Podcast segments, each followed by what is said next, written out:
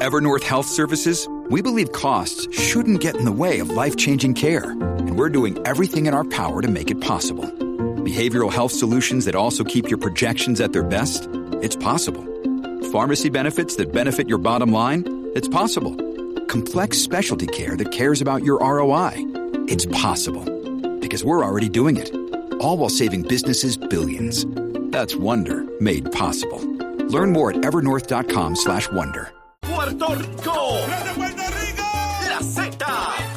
WZNTFM 93.7 San Juan, WZMTFM 93.3 Ponce y WIOB 97.5 Mayagüez. La que representa la salsa en la isla del encanto. De aquí. A través de la aplicación La Música Z93. Tu, tu emisora nacional de la salsa.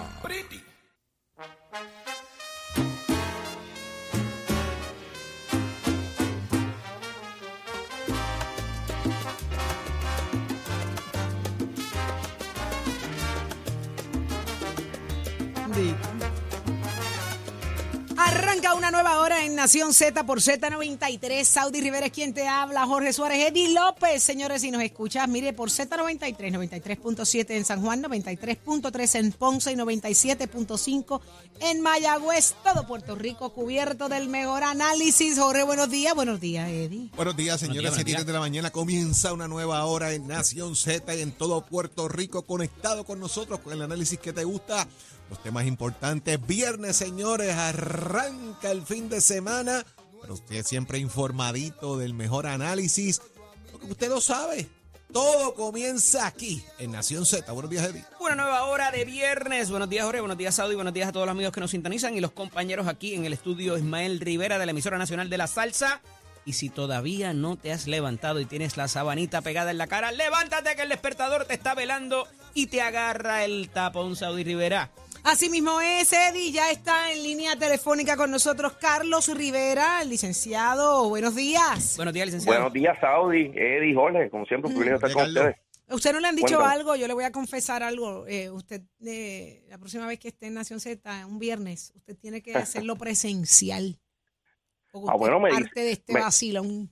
Pues seguro que sí, me dicen, me doy la vuelta. La mejor que sí. parte y lo Es que no le dice de- nuestra productora Nicole es que los viernes son de hacer lo que nos dé la gana. Sí, pero es que es difícil Wow. porque llegar de las islas, de por ahí Ah, donde él, de esos Ah. destinos No, pero exóticos. fíjate, no, hoy- hoy- ayer estuve tranquilo, estuve, estuve local, me quedé local, así que Esos destinos exóticos donde Pues, Esa pasea. localidad la debió manifestar hoy, esta mañana aquí él, con él- nosotros. él se va por la mañana, almuerza en San Tomás y vira por la tarde. ¿Ah, sí? Sí. Ah, fíjate. esas No, cosas de vez en sí, cuando. Sí, sí, de vez en cuando hay que hacerlo, darse la vueltita por aquí con este clima más todavía. Fíjate, no te apures. La próxima yo voy a invitar a almorzar. Licenciado, ¿qué está pasando? Eh, sale información de que hay 230 mil puertorriqueños tomando desempleo. ¿Qué es esto? De una, de una población de qué, de 3 millones y pico. ¿Qué es eso? Bueno, se supone normalmente las, las cifras de desempleo que hay siempre estaban entre 60, 70 mil aproximadamente por año. Esos eran los números, recuerdo, previo pandemia, eran los números más o menos que pudiesen rondar. Eh, entiendo que esos números eh, están globalizados, deben estar ahí mezclados quizás con otras otros otros ¿verdad? Otra, otros estados, otros territorios, no exclusivamente de Puerto Rico. Eh, vi unas declaraciones del, del secretario del Trabajo, inclusive aclarando esa situación. Eh, ahora bien, eh, esta situación de los números viene, ¿verdad? En un momento dado Azores estaba haciendo una, una crítica constructiva de que entendía que el desempleo debía eliminarse. Azores es la Asociación de Restaurantes. Correcto, son de restaurantes. Yo lo que creo es que aquí es un problema más que de las ayudas, y hablo de todas las ayudas en general, las ayudas sociales, el PAN, eh, sección 8, todas las ayudas que se dan a la ciudadanía. Lo que requiere es fiscalización, asegurarnos que las personas que reciben esos beneficios eh, le corresponden, ¿verdad? Eh, no hay fraude, eh, realmente tienen esa necesidad, no están dando información falsa, eh, de la misma manera que se hizo con, con el PUA y, con otras ayudas, pues hay que hacerlo, hay que fiscalizar para evitar, ¿verdad? Que, que, que primero que se pierda, que esos fondos se paguen indebidamente a personas que no cualifican y segundo que se cree una economía paralela eh, con estas ayudas que ciertamente incide sobre la economía porque no promueve el trabajo, eh, no ayuda en la parte de reclutamiento. Yo creo que esa es la parte que hay que trabajar. Es importante ese tema de la fiscalización, eh, Carlos, pero fíjate que todo esto viene enmarcado también en cómo se puede mejorar la calidad del trabajador y las horas que puedan trabajar también. Eh, co- ¿Cómo manejar todo esto? Y ayer teníamos esta discusión eh, ayer sobre la jornada laboral. Si, si estamos de acuerdo estar en cinco o en cuatro. O sea, es como uno manejar los días estos de, de trabajo, de cómo, de, de cómo lo vamos a hacer. Las rotaciones, los días, cuáles son los criterios, eh, qué puede pasar si aumentamos 10 horas, si las bajamos, si trabajamos sábados, si trabajamos eh, horas extendidas hasta las 7, 8 de la noche. Yo creo que hay mil propuestas. El tema es cómo hacerlo. ¿Quién y quién sí Bueno, y quién no, Jole? Es ¿Y la quién otra. decide? Sí, ¿Y quién lo- decide? lo que pasa es que- hace lo que por pasa es bidding. que- Haces una... O sea, pero, ¿sabes? Lo que pasa es que este tipo de, de, de los cinco días o cuatro días, lo primero que tenemos que hacer es que para poder hacer establecer una jornada de trabajo distinta o un programa como este, tú tienes que tener una maquinaria de recursos humanos debidamente aceitada. Y una operación debidamente aceitada, con eso me explico, es que debe estar corriendo de manera eficiente. Y obviamente esto va a recaer en la Oficina de Recursos Humanos.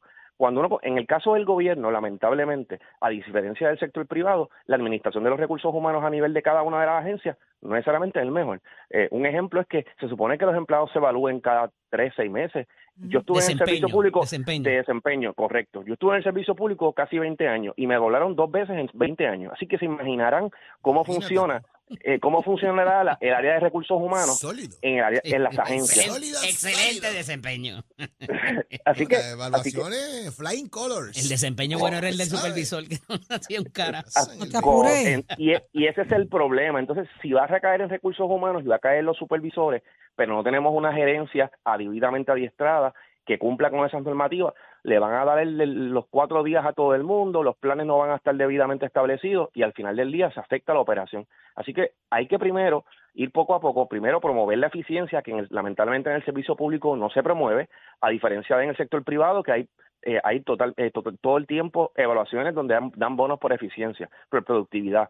Y hay que establecer primero ir poco a poco y una vez se establezca esa eficiencia y se tenga una operación eficiente, uno puede com- comenzar a modificar esa operación. Pero, pero- modificar, pero, pero- ahora mismo es bien difícil. Si algo quedó transparente luego de la pandemia, de los huracanes y de todo lo que hemos visto hasta los terremotos, es que hay agencias y hay agencias. Hay agencias donde eh, hay una carencia de personal y se tras y, y- y yo creo que es importante decirlo, eh, se traduce a- a- al, al impacto que ha tenido eh, la ciudadanía en los servicios, pero hay otra gente que parece que no hacía falta, y particularmente en los municipios se dio mucho esto, ¿verdad? Eh, Mm, entonces, eh, más allá del desempeño o de la evaluación sistemática que habría que hacer, eh, según un buen sistema de recursos humanos, eh, eh, me parece que pudiera representar un buen punto de partida para hacer una evaluación y ver qué hace falta, qué no. Hay, hay departamentos, y te decía ahorita fuera de micrófono, hay, o sea, Sí. tienes una secretaria, una asistente administrativa, como se llama, pero tienes el tipo del IT que quizás hay uno para toda la oficina y entonces, ¿qué vas a hacer con ese? Para unos sí, para unos no. Yo estuve en la vista pública, ¿verdad? Tuve la oportunidad de verlo, eh, de tener el insumo de las diferentes ponencias. Eh, en el aspecto presupuestario no parece haber tanta controversia porque pues ya tú pa- le pagas lo que le Está pagas ese presupuestado, está presupuestado. correcto. Correcto. Pero representaría un aumento para ese empleado. O sea, y, y la idea es eso. No te puedo dar un aumento como tal de eh, por hora, pero te voy a poner a trabajar menos para que estés más contento. Sí, lo- la, la realidad es que tiene que venir atado también a la productividad y la eficiencia, es lo que estoy diciendo, eh, porque es que porque eso es el problema, que estamos dando aumento o estamos dando eh, mayor, ¿verdad? Eh, al empleado mayores beneficios sin ningún tipo de, de, de benef- de eficiencia ni medición de productividad. Y mientras ese sí el patrón en el gobierno, simplemente te lo voy a dar porque te lo voy a dar, eh, te voy a dar un bono de 10 mil, te voy a dar un bono de 3 mil, sin medir la eficiencia, no se traduce en mejor servicio a la ciudadanía necesariamente, que al final del día para eso es que está el gobierno, para darle servicios a la gente, Bueno, para darle servicios. En la cuestión de, las de las escalas retributivas que se acaban de, de llevar a cabo en, en- en algunas de las agencias, ¿verdad? Porque esto también es un tipo de programa piloto. No se toma en, en ¿verdad? Pa- para propósitos, en consideración, el seniority. Que aquí Correcto. sería súper importante para lo que decía Jorge ahora, hacer ese bidding El process, como funcionan las aerolíneas, por ejemplo, que de acuerdo al que tenga seniority, pues tú haces un bidding, o sea, una un tipo de subasta, ¿verdad? De quién se lleva el mejor, quién tiene los viernes o quién tiene los lunes para hacer puente en el fin de semana, ¿verdad? Eh, yo decía ayer en, en la manada que eso yo preferiría los martes y los jueves, porque cuando te cae los días de semana, los lo, lo- festivos, pues los pierdes eh, para todos los propósitos, pero bueno, eso es algo más técnico. Pero la realidad es que no necesariamente eso funcionaría para propósitos del gobierno, ¿coincide? Coincido to- totalmente. Yo lo que yo lo que pienso es que primero lo que, eh, lo que mencionaste ahorita, yo creo que se debe primero eh, evaluar las algunas agencias que, todos sabemos que no necesariamente dan servicios indispensables que se pueden fusionar y, y comenzar a manejar eh, la, la- la el gigantismo operacional que tiene el gobierno para ir moviendo los recursos a donde hacen falta. Yo creo que por ahí es que debemos empezar. Hay agencias que están sumamente abrumadas de trabajo, el personal no da abasto y hay otras que no tienen el personal, no están, no tienen la verdad la cantidad de trabajo necesaria para mantenerse. Pues vamos a empezar a reorganizar, vamos a mover recursos, vamos a, aumentar precisamente los salarios a nivel de reclutamiento, buscar reclutar en el gobierno y luego que ya tengamos una operación mejor eficiente, yo les garantizo que van a poder hacer trabajos remotos, van a poder hacer eh, jornadas de cuatro días, pero en estos momentos, tal y como está el gobierno de Puerto Rico, la pregunta Pero, que hay que pero hacerse- trabajo remoto, Carlos, la, la pregunta, digo, nos movimos el trabajo remoto en la pandemia, pero ¿cuántas agencias, cuánto, cuánta particularidad, hablando de gobierno, Sí. pudiese estar listo para trabajo remoto? ¿Cuánto necesito físico? ¿Cuánto necesito remoto? Esas evaluaciones Es que- estarán hechas. Re- requiere hacer una fiscalización. Ese es el problema. El problema del remoto es cómo fiscalizamos a ese empleado. ¿Qué tecnología tenemos para saber a qué hora ponchó eh, o está trabajando o no? Por Eh, ejemplo, y el que- sesco, para los permisos, licencias, todo eso. Correcto. En el caso, también hay otra área. Eh, tenemos que comenzar a, a muchas cosas automatizarlas, Sí, sacar permisos y, y sacar muchos documentos a través del Internet. Hacia Ujú. eso también hay que empezar a moverse. Pero sí, ciertamente van a haber eh, posiciones donde no hay forma que sea remoto. Va a tener que ir ante un funcionario. Eh, así que es necesario la presencia. Lo tercero es que las personas que, el- la ciudadanía, ¿verdad? Los que trabajan en el sector privado, a veces salen a las 5, 6 de trabajar y cuando ya salen de trabajar no tienen acceso para, para los servicios públicos o, servicios gubernamentales. Eso es algo que también que hay que mirarlo. Eh, así que hay que evaluarlo y yo lo que creo es que tal y como está el gobierno hoy en día, bajar esa jornada cuatro días, eh, así tal y como está, pues ojo, yo creo que se puede afectar la operación y al final del día quien paga los platos rotos va a ser el ciudadano y no el empleado. ¿Rendiría el propósito, Carlos, a tu juicio? ¿El empleado estaría más contento si eso se, si eso se da? Pudiese ser que el empleado esté más contento, pero no va a estar entonces contento la ciudadanía. Y, y ¿verdad? Y hay que hacer un balance. No es nada más que el empleado público esté contento, es que el gobierno, volvemos, tiene que dar un servicio a la ci- al pueblo, eh, porque de- eh, eso lo paga el pueblo de Puerto Rico. Ahí es que está el balance que hay que hacer. Es un balance entre tener un empleado contento y satisfecho, pero que tengamos también un servicio que la ciudadanía esté conforme. Y yo creo que hay que preguntarles a la ciudadanía. Yo, yo les garantizo que muchos ciudadanos no, no estarían de acuerdo. Ese tema está buenísimo. Ahorita abrimos nuestra línea y le vamos a preguntar a dos o tres si están de acuerdo o no. Eso, eso me gusta. Jorge, Mira, ¿estás preparado para la tormenta? Hay que preguntarle también, le hemos preguntado a todo el mundo. Eso, ¿sabes qué? está ready. Mucha cosa ahí, Pues, pero... pues casualmente ahí saque la planta y ya vamos a cambiar el certifiltro a, a la planta y empezar a bregar con todos los revoluces, las Ah, está en extensiones, proceso, está en baterías. proceso. Sí, sí, yo me estoy preparando, definitivo, hay que tener la Ah, comprita pues y tú, no pues, eres de la, tú no eres de la estadística del gobernador, entonces. Bueno, yo por lo menos yo me preparo porque yo sé cómo es la dinámica y, y, pues la, una vez llega temporada de huracanes hay que, sufrimos. hay que Mira, estar al día. independientemente, uno tiene que estar al día. Además, eh, eh, la luz nunca se ha dejado de ir, se va de, de- No, y- de vez en cuando por ahí. Y me pasó con María que pues que uno deja dos cosas para lo último, no tenía todas las cosas y los primeros días la pasé un poquito mal y, y dije, no, no vuelvo. Pero Muy importante bien. asegurar el camper. Ah, no, se Por pensó favor. amarrado, Por sellado. favor, que no hemos ido, no hemos ido. ¿Está Doy la vueltita para allá, seguro sí. Licenciado, muchísimas gracias por estar con nosotros acá en Nación Z. Como siempre, está en su casa. Siempre a la orden, buen día a todos. Licenciado Saludos. Carlos Rivera, y lo escuchaste aquí. Ahora vámonos con el análisis del día. Adelante, Yes. Eddie. Este segmento es traído a ustedes por Caguas Expressway, donde menos le cuesta un Ford. Está estupenda esta discusión definitivamente con los compañeros y ¿verdad? en las diferentes eh, iniciativas que cada uno tiene y las prioridades que le da a este asunto de la tormenta. Como saben, ya ayer comienza la temporada de huracanes este, y, hay que, y hay que prepararse. La salvación es individual si algo quedó probado en todos estos desastres que hemos padecido. Damos paso al análisis del día. En la mañana de hoy, como todos los viernes, está el ex secretario general del Partido Popular Democrático y también ex representante, el amigo Carlos Bianchi y Anglero. Buenos días, Carlito. Hello. que, que nos sintoniza. Ahora sí, ahora te escucho. Cuéntame. Buen, buen día a ti y a todos los amigos que nos sintonizan. Siempre es un placer. Excelente. ¿Está caliente por allá en el West? Que sí que, hermano. está, de, está de combate, boquerón y joyuda. No hay, no hay de otra. Contra. No es mal sitio para estar, ¿oíste? No, no, no. Pero bueno, ya Jole, Jole está salivando ahí. Está con nosotros Pero también. estuvo, eh, Ajá. pero estuvo cerca. Estuvo Sí. cerca. Está, está- está con nosotros también el amigo licenciado Adrián González y Costa, ex candidato a la alcaldía de San Juan por el Partido Independentista Puertorriqueño. Buenos días. Muy buenos días a ti, al compañero del panel, a los que están allá en el estudio y a todos los que nos están escuchando. Mira, eh, trasciende un asunto que no es nuevo, pero parecería que tiene un capítulo reciente, eh, y vamos a hablar ya mismito de- del tope de la deuda, pero el asunto del Departamento de Educación y la demanda de desahucio que hay por ahí pendiente y una inserción de la Junta que yo no acabo de entender en, en- en la, en la renta de un edificio. Parecería que ellos tienen un- una, eh, una entidad o algún tipo de pre- predilección y quieren sacar del medio este asunto. ¿Cómo lo ven? Eh, comienzo contigo hoy, Adrián. Mira, me sorprende también las expresiones de la Junta porque inducen un poco a error al que lee la noticia. Porque ese aviso de que consíganse un local del gobierno para que se economicen la renta es el argumento más falaz, erróneo y, y- y que parte de una premisa súper falsa. ¿Por qué? porque porque los la mayoría de los edificios del gobierno tienen algún tipo de contrato de arrendamiento con sus inquilinos, aunque sean otras agencias de gobierno. acuerdo, Por ajá. ejemplo, cuando yo estaba en la Comisión Estatal de Elecciones, la Comisión Estatal de Elecciones pagaba 3 millones de dólares anuales de renta a la Autoridad de Edificios Públicos Correcto. porque la comisión es de edificios públicos y de hecho todos los edificios que son de la autoridad de edificios públicos antes del plan fiscal tenían las rentas más altas.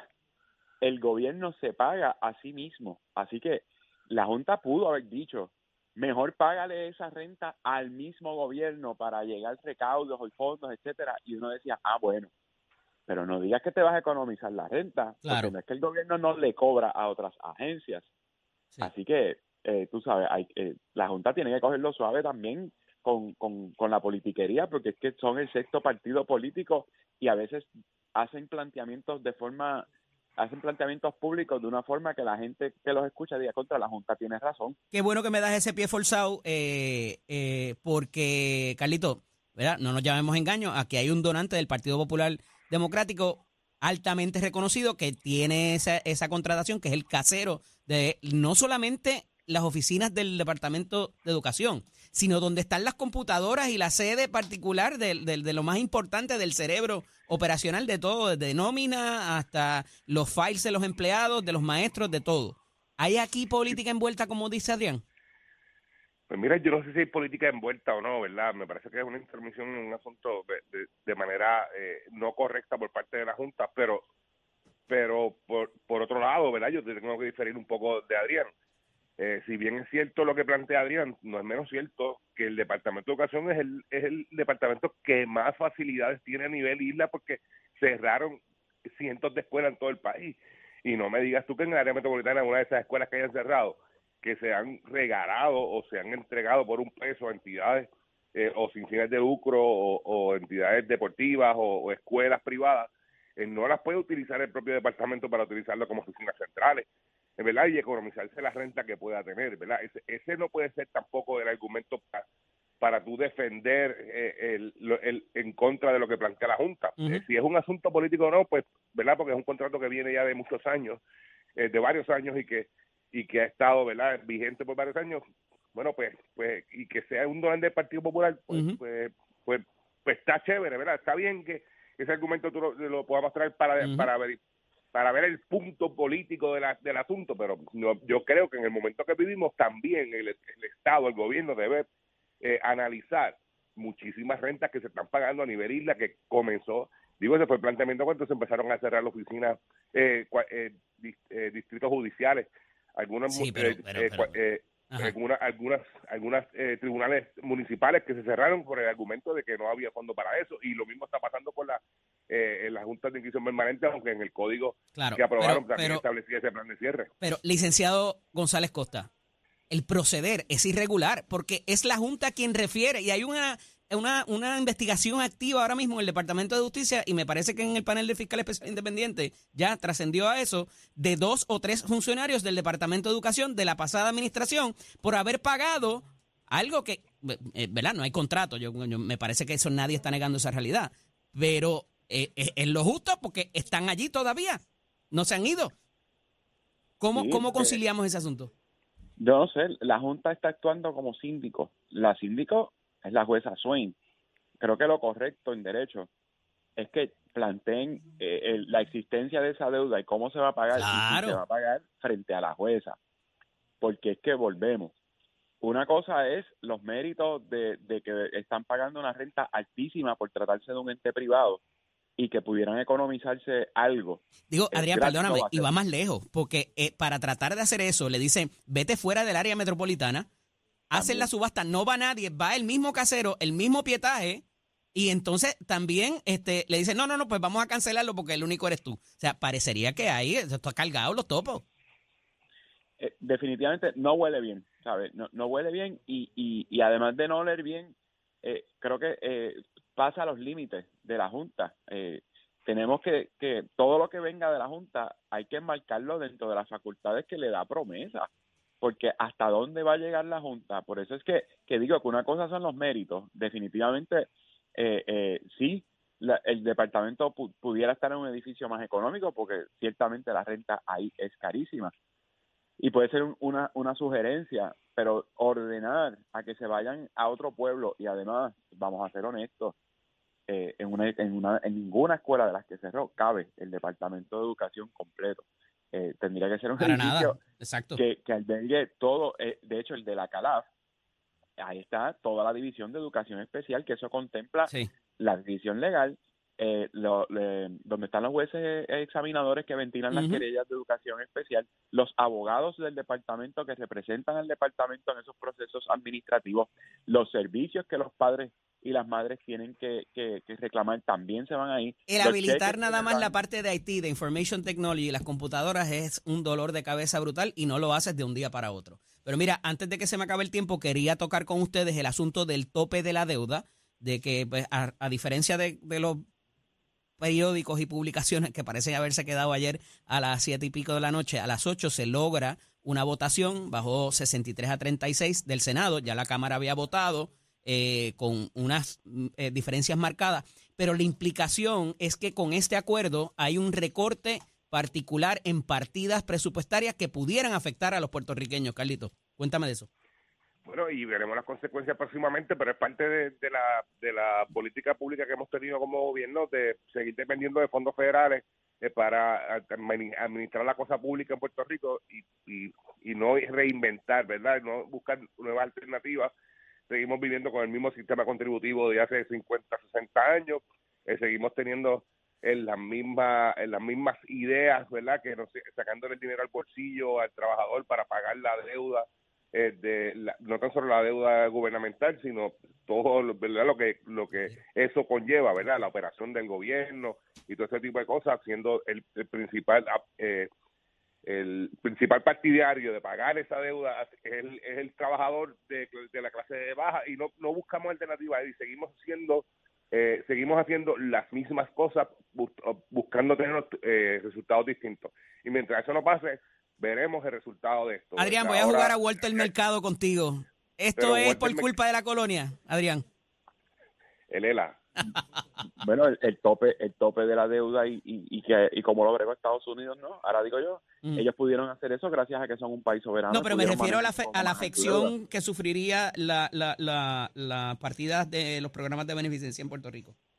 Mira, no te voy a dar el gusto. Ajá. Son sus fondos, son sus fondos. Y ellos, lo, y si les da la gana de recortar, por ejemplo, lo que le pasan a Ucrania para ayudarlos con la guerra, pues, pues son, son sus fondos, son sus fondos, ¿verdad? Que pagan lo- los contribuyentes americanos. Pero no son los tuyos y los míos, porque tú eres contribuyente Eh, americano también. Exactamente. No, bueno, pero los residentes de Puerto Rico no pagan, no están obligados a pagar contribuciones federales, salvo eh, ¿Que no? Deja de pagar el seguro social para que tú veas. a ver qué te Bueno, pasa. ese- te embargan ese- la ese cuenta. Está comprometido, ese está comprometido. Mira, ese Adrián. tiene un retorno, pero los fondos de los que estamos hablando son otro tipo de fondos que no son de retorno. Ujú. Eh, la- la- la- las ayudas en bloque, como lo que se está planteando, que El pudiera TANF, ser el- el- el PAN, el PAN, o, el SNAP. De hecho, el primer obstáculo es que a lo mejor no se cambia de PAN a SNAP. Sí, correcto. Precisamente por esas reducciones. Que se había logrado gran- a- a- al programa SNAP implicaría más fondos federales. Si esa es una de las reducciones, pues ese cambio no se va a dar. Aún si se queda bajo el PAN, eh, pudiera haber una reducción en eso y eso Eso no sale de Puerto Rico, eso sí vienen de allá. De Carlito, hecho, ¿a qué hora es la, la, la, la conferencia de prensa de la comisionada residente para decirnos qué fue lo que los, los, los republicanos Eso, negociaron? Eso no va a pasar, ni, ni, de- ni cuánto se va a reducir de, de- de las aportaciones a Puerto Rico, pero ac- aclarándole a Adrián, eh, si no tenemos, eh, si bien es cierto que no hay obligación de pagar contribuciones, pero en todo lo que consume, él está pagando también parte de esa deuda que va a tener que pagar ahora el gobierno de los Estados Unidos. Interesante. Vamos a ver. Si es por la colonia, Ah, eso sí es por la colonia. Ah, Yo sabía que, yo sabía que tarde o temprano Ah, pero lo dijeron ustedes, no yo. Fíjate, Ibas- yo ibas a traer el pie forzado. Israel. Buen día. Se me portan bien, que tengan excelente semana. Hablamos la semana que viene. Día. Un abrazo. Buen día. Continuamos. Este segmento es traído a ustedes por Caguas Expressway, donde menos le cuesta un Ford. Somos du- du- du- duros en entrevistas y análisis. Nación Z. Nación Z. Por el app La Música y la Z.